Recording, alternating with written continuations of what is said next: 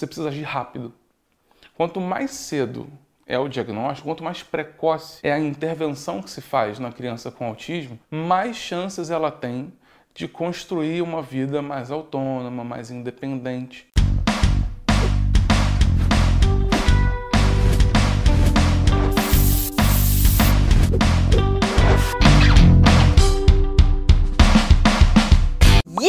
Mais um Papo Cabelo.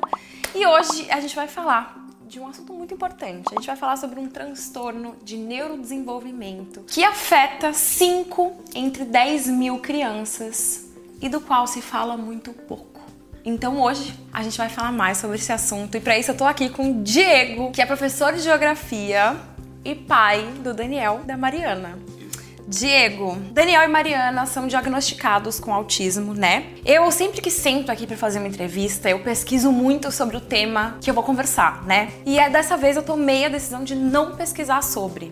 Eu não sei nada sobre autismo. Nada, nada, nada. Eu não sei nada sobre esse tema. E eu decidi que ninguém melhor do que você para me contar mais sobre ele. Então eu queria começar perguntando o que, que é o autismo. Nossa, vou encarar a responsabilidade. É, o autismo é um transtorno do desenvolvimento que afeta milhões de pessoas no mundo inteiro. Não faz diferença de etnia, não faz diferença é, de continente onde a pessoa nasce, se é ambiente rural ou urbano. Tem uma incidência um pouco maior em meninos do que em meninas. E o autismo é um transtorno que envolve, que compromete o desenvolvimento das pessoas. Né? Basicamente, a gente tem um comprometimento na comunicação. Tá. Tá?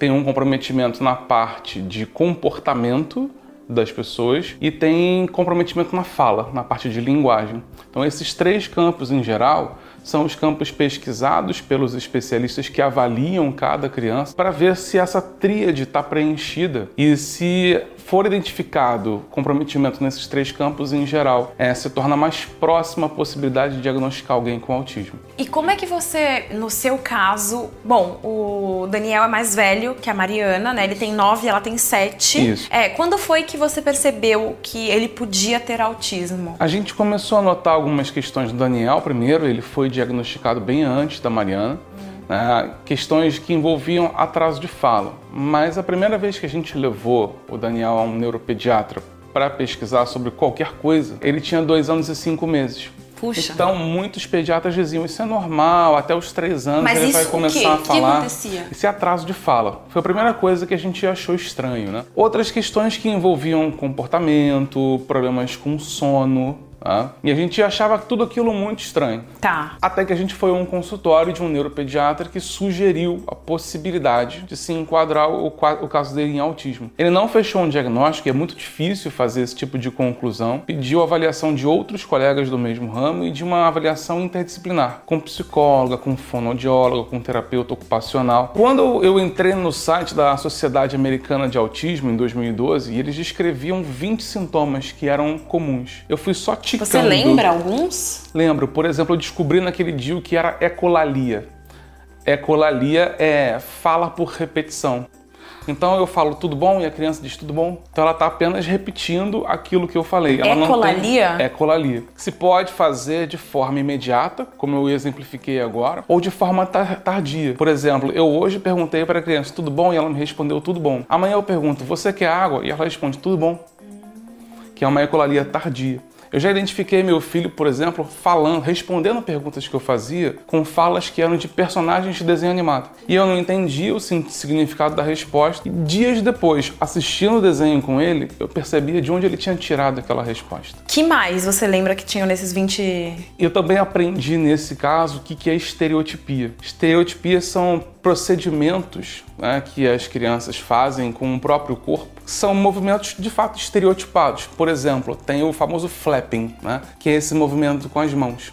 Muitas crianças fazem esse tipo de movimento ou fazem outras estereotipias. Pegam um carrinho e ficam girando, tem fixação para é, observar objetos girantes como o ventilador de teto, por exemplo. Tudo que é repetitivo acaba gerando um pouco mais de conforto sensorial para a pessoa com autismo. Porque para todo mundo é muito difícil lidar com a imprevisibilidade do mundo. A gente nunca sabe o que vai acontecer com a gente daqui a cinco minutos. Para a pessoa com autismo, essa situação é ainda mais incômoda. Então é normal que eles façam movimentos repetitivos como os que se balançam, por exemplo, porque isso aumenta a previsibilidade do mundo e gera uma situação um pouco mais confortável para eles, né? Tudo que eu sabia sobre autismo era desse movimento do balanço, juro. Para mim, ai, como é a gente tem muito que falar das coisas e aprender as coisas mesmo, porque eu sei que eu, eu, já sei que eu era uma ignorante sobre o assunto, mas agora eu tô vendo que eu sou mais, muito mais do que eu imaginava. Eu posso dizer que para mim e para minha esposa, nós dois somos professores, a, a sensação era exatamente a mesma, porque a gente tinha essa visão de um autismo mais clássico, como se diz, com um comprometimento mais grave, onde você vê pessoas que não falam, às vezes fazem apenas sons, que ficam fazendo movimentos repetitivos, às vezes tem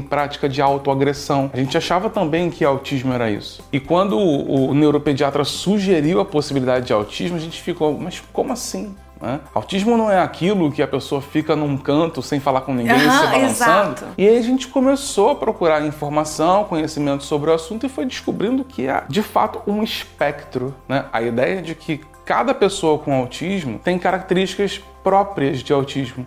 E por isso é tão difícil diagnosticar. Isso tem a ver com o nível de autismo? Isso existe ou não? Tem a ver com a individualidade de cada um? Sim, a gente pode ter pessoas com graus mais leves de comprometimento Tá. que caracterizam também o transtorno. Né? Não é porque o chamado autismo leve que essa pessoa não tem dificuldades para enfrentar nesse processo. E existem os casos moderados ou mais graves, que costuma se chamar de autismo clássico. São esses que, em geral, não são é, orais, não são falantes, fazem os movimentos repetitivos, né? Às vezes tem essas práticas de autoagressão. Eu me lembro que quando eu olhei os tais dos 20 sintomas, a gente ticou 16 dos 20. E a sensação que eu tive sem entender muito bem o que aquilo dizia é que o Daniel ele não tinha justamente os quatro que me pareceram mais graves. E aí eu comecei a entender por que, que talvez eu não tivesse percebido antes que a situação dele era essa, que era uma criança com autismo. E quando veio o diagnóstico real, assim?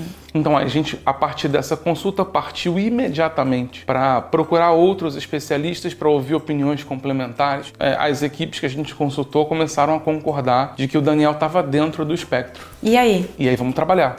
Uma das primeiras coisas que eu li sobre o assunto foi o seguinte: seu filho tem autismo, você precisa agir rápido. Quanto mais cedo é o diagnóstico, quanto mais precoce é a intervenção que se faz na criança com autismo, mais chances ela tem de construir uma vida mais autônoma, mais independente. Né? A gente não está falando em cura não autismo, existe cura, né? né? Até aqui não. A gente não está falando disso, mas a gente está falando em tornar a pessoa com autismo uma pessoa funcional, uma pessoa independente, que consegue dar conta das demandas do dia a dia, como tomar banho sozinho, trocar de roupa, né? Enfim, ir para a escola, voltar para casa, ir trabalhar, voltar para casa, sem precisar ter alguém ali é, conduzindo essa pessoa o tempo inteiro. Como é ser pai Bom, não de uma, mas de duas crianças com autismo. Eu já vou chegar lá, que eu quero saber quando isso aconteceu, né? Que você tam também teve o diagnóstico da Mariana, mas é difícil. Foi muito difícil no primeiro momento, porque a gente foi surpreendido veio toda essa angústia, mas ao mesmo tempo, Carol, a gente teve uma coisa muito legal. O Daniel falava 20 palavras. Eu contei as palavras que ele tinha no vocabulário dele no dia em que ele recebeu essa sugestão de diagnóstico. Um mês depois ele tinha 100 palavras no repertório. Então ele parece que no mesmo momento em que a gente começou a viver essa angústia, ele começou a responder. Uhum. Então a gente foi sentindo que trilhando uma intervenção precoce, orientada com profissionais qualificados, a gente ia conseguir ajudá-lo a se desenvolver, a caminhar, né? Então, e foi isso que a gente passou a fazer. Um esforço enorme para conseguir é, ajudá-lo a crescer, né? a se desenvolver. A Mariana já tinha nascido quando a gente... Já. Com a Mariana já foi mais natural. Por quê? Porque já não tinha mais é, aquela ignorância completa sobre o assunto. A gente já observava o desenvolvimento dela, então sabia que tinha alguma coisa acontecendo, mas nesse universo aí da neurologia, da psiquiatria, é tudo muito difícil, tudo muito complexo. Dentro do transtorno do espectro autista existem várias possibilidades, várias classificações diferentes. Então a gente tem dificuldade na condição de pai ou mãe de dizer: ah, não, meu filho tem isso, meu filho tem aquilo. Os especialistas divergem às vezes analisando a criança profundamente, que dirá a gente que não tem esse treinamento, esse preparo, né? Mas foi mais natural, porque ela já estava inserida em terapia. Diagnóstico dela só veio depois dos 4 anos de idade, porque ficaram realmente passaram mais tempo pesquisando. Por que, que você abraçou esse tema? Eu sei que a pergunta é redundante, né? Claro, porque você tem dois filhos com autismo, mas tem pais que têm filhos com autismo, que cuidam dos próprios filhos e, ok, por que, que você tá aqui me, me falando sobre isso, me ensinando sobre isso? A minha percepção é de que eu sei que eles não vão ficar comigo para sempre e que a gente precisa que o mundo conheça melhor pessoas com autismo e que passe a lidar melhor com pessoas como eles. Então, para que a gente possa fazer o máximo possível para transformar a sociedade, eu entendi que eu a minha esposa também faz isso. Nós precisamos ser agentes transformadores na sociedade. Então eu participo das entrevistas, como fui convidado aqui, estou super feliz de estar aqui hoje. É, eu mobilizo a escola, as escolas onde eu trabalho, para que a gente faça uma educação inclusiva. Eu acabei de organizar agora, tenho 90 alunos voluntários na escola onde eu trabalho, para atuarem nas crianças com autismo que participam de um evento chamado Sessão Azul. São sessões de cinema adaptadas para pessoas com autismo. Legal. Visitação do aquário do centro do Rio de Janeiro, também adaptada para eles, uma sessão reservada, né? Que bom, obrigada por você estar fazendo isso, obrigada por você estar aqui me ensinando mesmo. Eu ganho também, Ainda bem que ganham. eu não fui lá e pesquisei, eu poderia ter feito isso, mas e vou fazer quando sair daqui, mas te ouvir é ainda mais especial. Que bom, obrigado. Diego, como passar por essa situação se você não tem condições financeiras nenhuma de bancar, por exemplo, todo esse tratamento com terapia, psicólogo, enfim? Uhum. É, isso existe algo que possibilite pessoas que não têm essa condição é, financeira? Talvez a pessoa não consiga no nosso sistema de saúde um atendimento com a recorrência desejada. Mas eu posso dizer por experiência própria que nós passamos já por várias instituições públicas. Né? O primeiro lugar que nos acolheu foi é, um instituto de psicologia da Universidade Federal daqui do Rio de Janeiro. Eles têm um núcleo que é um centro de atenção e reabilitação da infância da mocidade, o Carim, que super nos abraçou e que nos deu conforto na hora que a gente mais precisava. Ficamos com eles praticamente um ano, depois acabou não encaixando muito na nossa organização do dia a dia e por isso a gente acabou não indo mais lá. Também fomos atendidos pela equipe de neuropediatria e de genética médica do Instituto Fernandes Figueira, que é uma referência para crianças é, com algum problema de formação, seja, enfim, questão de membros, a questão de desenvolvimento neurológico. Fomos atendidos por eles durante pelo menos dois anos. Agora, terapia toda semana com fono, psicologia, terapia ocupacional, psicopedagogia para apoio escolar, essas coisas, a gente nunca conseguiu com uma recorrência por exemplo, de fazer uma, duas vezes por semana. Uhum. Às vezes conseguia uma vez na semana, psicologia na outra semana já não tinha, e depois vinha de novo. Como a gente sabe que precisa de uma intervenção bastante intensa, acabou, acabamos precisando muito assim do serviço da rede privada, plano de saúde. E aí, se a pessoa não tem condições financeiras, acaba se tornando um pouco mais difícil. E, e me conta no seu dia a dia, o que, que você praticamente, assim, do, do modo de vista prático, o que, que você faz que muda ou que melhora a vida dos dois? Eu sei que você vai desenvolvendo seus jeitos ali, né? Tem até uma, uma brincadeira do remédio do Hulk, não é isso? É, verdade. Conta. A história do remédio do Hulk é ótima. Ela fez sucesso quando eu escrevi. Eu participei de um curso e era um curso para a gente poder, enfim, lidar melhor com as crianças com autismo, né? E aí o, o, o, instrutor ele fez uma dinâmica e ele falou, apresentou para a gente um vídeo onde ele fazia um exercício de flexibilidade. É muito comum que as crianças com autismo se tornem muito rígidas. Então elas escolhem, por exemplo, que elas só podem se secar com aquela toalha do Batman. Então, se a toalha for do Capitão América, a criança surta. Ela, e ela não fala né? isso, né? Às vezes ela só grita. Tem crianças que conseguem expressar, não quero essa toalha, não quero essa toalha. Outras não conseguem, né? E até você entender que o problema era aquela toalha, nossa, já aconteceu o caos ali. Uhum. Então essa rigidez a gente pode ajudar a quebrar explorando os gostos das crianças.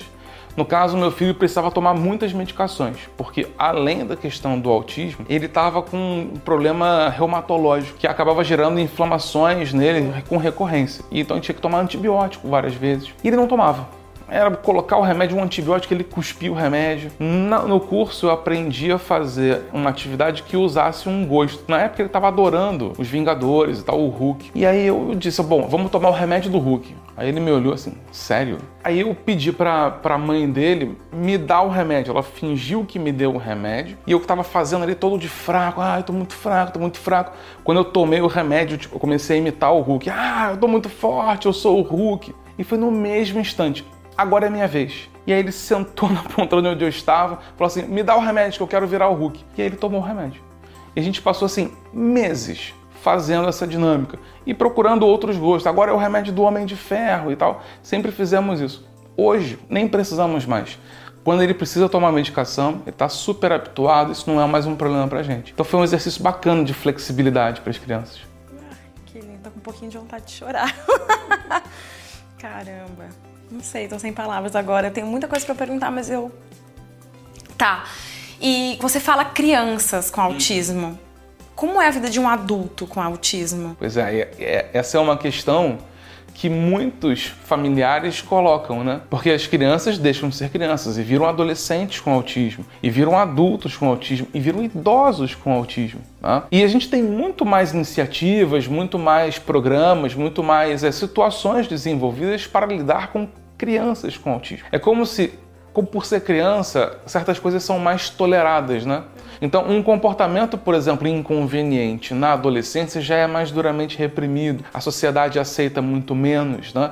Na vida adulta, então, muitos estão conseguindo se inserir no mercado de trabalho, têm as suas competências, Alguns autistas, inclusive, conseguem desenvolver certas habilidades especiais que são até interessantes e desejadas por empresas no mercado de trabalho, porque quando se apaixonam muito por um certo assunto, se tornam grandes especialistas. Então tem autista, por exemplo, que é fissurado em informática. E aí o cara sabe tudo. Você coloca ele, por exemplo, num suporte de TI de uma empresa, ele é vai ser o cara ali. Quais são os maiores mitos que você já ouviu? Até para nos ajudar a entender o que, que não é real, sabe? Tem uma, uma questão que é a questão da empatia. Muita gente é, tem a percepção de que os autistas não são empáticos, uhum. ou seja, que eles não têm a capacidade de sentir o que o outro está sentindo. Estariam tão dentro de si, né, tão voltados para o seu próprio mundo, e daí a, a ideia de autismo, né, uhum. como ela foi sugerida inicialmente, que eles não teriam empatia. E hoje tem uma série de pesquisas dizendo que, pelo contrário, muitos autistas eles têm excesso de empatia. Ou seja, eles têm uma capacidade muitas vezes extraordinária de perceber as emoções do outro, coisa que pessoas sem essa possibilidade perceberiam. Tá? Então, talvez sejam hiper empáticos e até sofram um pouco por conta disso, por até vivenciarem de certa maneira as angústias de quem está ali por perto. E Daniel tem um canal de YouTube. Como é que como é que surgiu isso? Ele que teve iniciativa? Os dois têm. Ah, mentira! Daniel e Mariana têm canais no YouTube. Né? Primeiro começou com o Daniel, ele gostava muito, ele assiste bastante YouTube, vê youtubers que falam de tecnologia, jogos, essas coisas. Uhum. E ele manifestou interesse em fazer. A gente pensou num dado momento, por que não? Né? Uhum.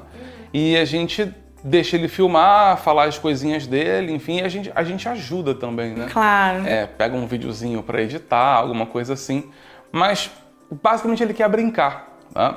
E se ele está com vontade de se expressar, por que, que eu vou reprimir? Né? Que legal. E que legal poder dar voz para uma criança que talvez não fosse ouvida se não fosse a internet. Sim, verdade. Né? É isso. Você tem medo que seus filhos sofram preconceito quando eles crescerem? Não que eles já não possam, né? Mas por enquanto você tá ali do lado deles full time, né? É. E aí? É, eu, eu, a gente já observa as questões hoje e vai trabalhando isso no cotidiano, por exemplo, das escolas, né? É, então, por exemplo, meu filho no ano passado precisou de mediador escolar. E aí, num primeiro momento, ficou aquela coisa assim: ah, por que o Daniel tem uma tia só para ele na sala de aula? Né? E aí, isso teve termos de questionamento das outras próprias crianças, mas é, a coisa foi relativamente bem conduzida pela escola e o problema acabou. Mas é, isso pode muito bem acontecer e acontece com, com muitos autistas, né? Tá fazendo uma estereotipia, que é um movimento diferente, movimento com poses meio bizarras às vezes, né? Ficar rodando um objeto de maneira meio compulsiva. Tudo isso destoa e a gente tem muita dificuldade de lidar com a diferença, né? Em todos os campos. É impressionante, é impressionante. A gente sente necessidade de uma certa normatização, da padronização. É, por que você acha que você está sendo o melhor pai que você pode ser para seus filhos? Eu me questiono isso todos os dias porque eu sempre acho que eu posso ser melhor para eles, eu sempre acho que eu estou errando em alguma coisa. Eu acho que eu sou um pai muito crítico em relação à minha paternidade. E eu acredito que é importante que eu seja crítico em relação à minha paternidade, porque se eu me sentir confortável na condição de quem acha que é o melhor pai do mundo, eu posso estar errando e não ter nenhum movimento no sentido de melhorar. Tá? e quando você está sendo o melhor pai que você pode ser para os seus filhos. Diego, você é incrível. Você é incrível. E assim, eu nem sei exatamente como é a educação que você no dia a dia dá, dá para os seus filhos, mas claramente você abraçou a causa por um mundo melhor para eles. E quando eu te fiz essa pergunta, eu tô te perguntando, eu quero que você me diga isso. Você tem que reconhecer isso em você. Você reconhece isso em você? Eu sei que para a sociedade eu tenho desenvolvido esse papel de, de multiplicador do, da causa, né? de falar para os meus alunos, de falar com os familiares, de promover essa ideia, né? de fazer movimentos, manifestações nesse sentido, divulgar caminhadas que os pais familiares de autistas realizam em datas especiais, falar do 2 de abril, que é o Dia Mundial da Conscientização do Autismo. Mas para eu ser esse grande pai, eu preciso levar essa, essa, essa postura para dentro de casa. E o dia a dia que é muito difícil, tá? o dia a dia que é muito desgastante. Então, às vezes a gente está conseguindo desempenhar para a sociedade um papel excelente, mas dentro de casa a gente está deixando a desejar.